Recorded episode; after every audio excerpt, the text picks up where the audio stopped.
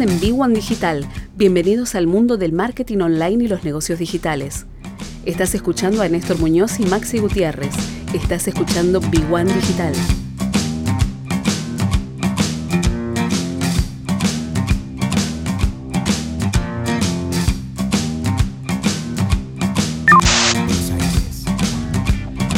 ...21 horas, 35 minutos... ...presentamos como todos los lunes... ...mentor, emprendedor, contador, profesor, catedrático, Luis Barrera. ¿Cómo va? Buenas noches. Néstor, qué placer saludarte. Bueno, lo primero que tengo que hacer es felicitarte por tu diploma como mentor. Muchas gracias, Luis. Sí, sí, sí. Bueno, en realidad porque sale, gracias, gracias al público ¿eh? y gracias por los regalos, ¿no? Por el auto que me han enviado. Pero en realidad tiene que ver con, yo, yo lo explicaba, ¿no? Yo hace muchos años cursé Emprending, que es un curso gratuito de, eh, en la UBA, eh, perdón, en, en, la, sede que está ahí en Avenida Las Heras, ahora me olvidé el nombre. Y, ¿La Facultad de Ingeniería? Exactamente, Ingeniería. Y eh, un panel de, mentores, todos de campo, ¿no? Con, con emprendimiento, gente muy reconocida, y, todo gratis, gratis. Y una formación que yo no voy a olvidar nunca porque fueron cuatro meses a pleno, con muchas horas, y como un, bagaje muy, pero muy interesante. Y yo dije, bueno, lo que yo recibí en algún momento hay que devolverlo. Por eso desde Vea Emprende en la ciudad de Buenos Aires, que también hay programas muy copados para, para mentorear emprendedores, o con la CAME, o con, o con el Ministerio de Desarrollo Productivo, con CEPIME, para, para mentorear pymes, porque las necesitan. Y, yo hoy leía, y te, te, venía a preguntar, Luis, de que mm, cuando uno, por ejemplo, algunos emprendedores me contaban, che, con todo esto que está pasando, que no se puede trabajar o que hay restricciones y que podría haber más restricciones todavía a futuro y a corto plazo, nos metimos en las páginas del gobierno de la ciudad, del, gobierno nacional, este, a los programas de emprendedores, sobre todo de financiamiento, y están todos caídos. O sea, no hay financiamiento de ningún tipo. Había algunos que eran de aportes no reembolsables, ¿no? Para emprendedores, para desarrollos en etapas iniciales y algunas ya en marcha. Y está todo caído. Digo, qué lástima que sería un momento ideal, habiendo obviamente en un país con algo de dinero, para poder generar estos préstamos que los emprendedores puedan en esta etapa este, estar un poco más sólidos, ¿no? Bueno, pero digamos, te respondo la pregunta, ¿no? Eh, y, además al, desafío. La primera cosa es que lo primero que tienen que hacer los emprendedores es apagar el televisor. Sí. Así como te lo digo, apagar el televisor y dejar de escuchar noticieros. ¿sí? Porque este, es ya una relación totalmente tóxica. Sí. te, te, pido que algún día puedas invitarlo a Bernardo Estamateas, lo que significa una persona o un condimento tóxico en tu vida. Sí. sí. La segunda cosa, ¿sí? que vos decís que puede ser, lo que está caído es el financiamiento por parte de las entidades oficiales. Pero. Existe el financiamiento privado.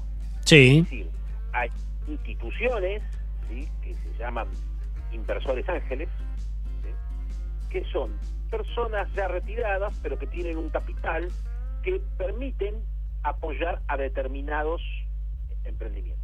Sí. Sobre todo los que son de base tecnológica. Hay, hay mucho financiamiento para eso. Tanto local como del exterior. Y, y te digo por qué hay del exterior y que no pasan por el gobierno porque bueno, como sabrás, los emprendedores del exterior al gobierno argentino es como a mi cuñado. De lo que dicen no le creen nada y de lo que ven la mitad.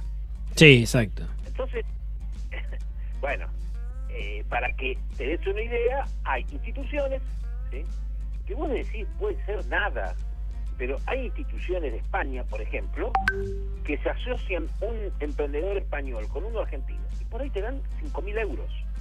Sí. 5 mil euros para nosotros es fortuna.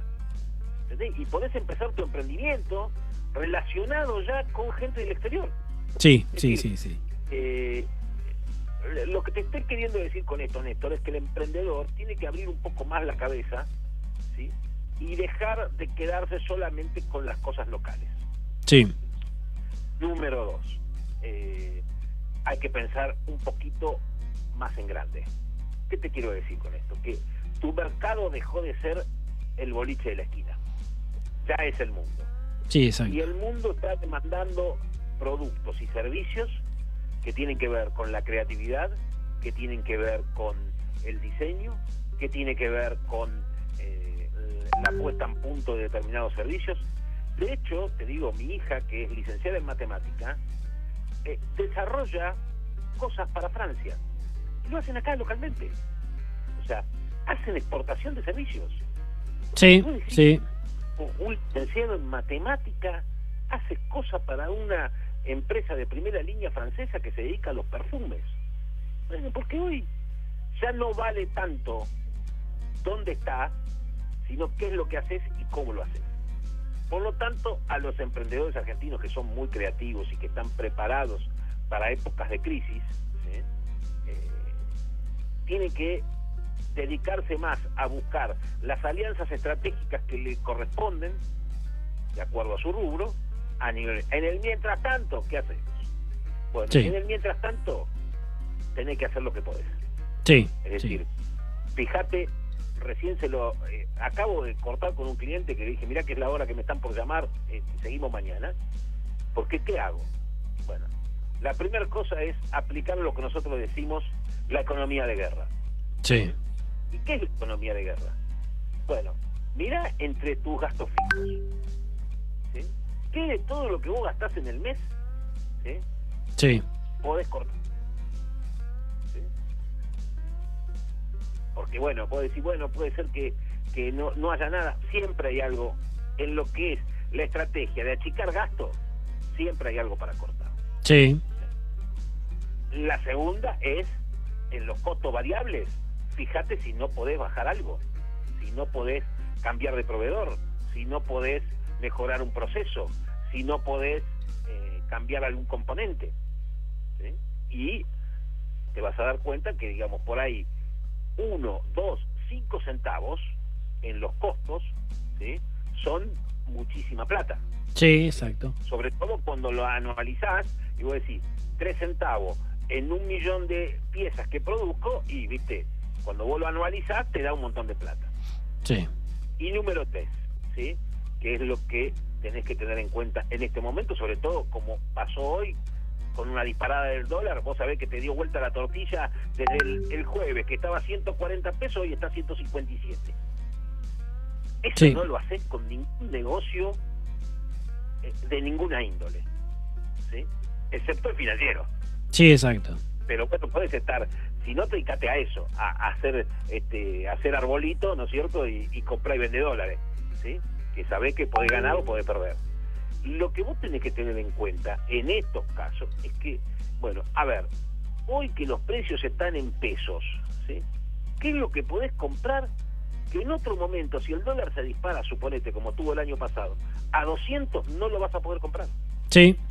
Porque no hay ningún argentino que no tenga su ahorro en dólares. Sí. Eh, a algunos puede ser que no se le caiga ninguno, pero yo te puedo asegurar que la mayoría justo se cortó, justo cuando hablaba de dólares Luis, se, cortó la, comunicación.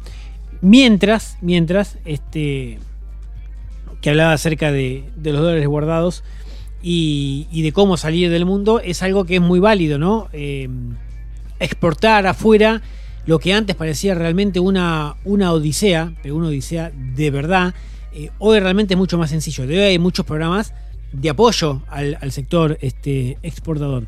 Y hoy, por ejemplo, exportar software en la Argentina claramente te posiciona en un lugar donde sorteás la crisis interna porque estás vendiendo productos o servicios dolarizados y de esa manera te permite estar en un negocio que no te afecta en cierta medida porque siempre termina afectando tu condición local. Pero de alguna manera este, lo que dice Luis es clave, ¿eh? poder exportar hacia afuera y no quedarse solamente fronteras adentro, en un mundo donde todo está cada vez más globalizado.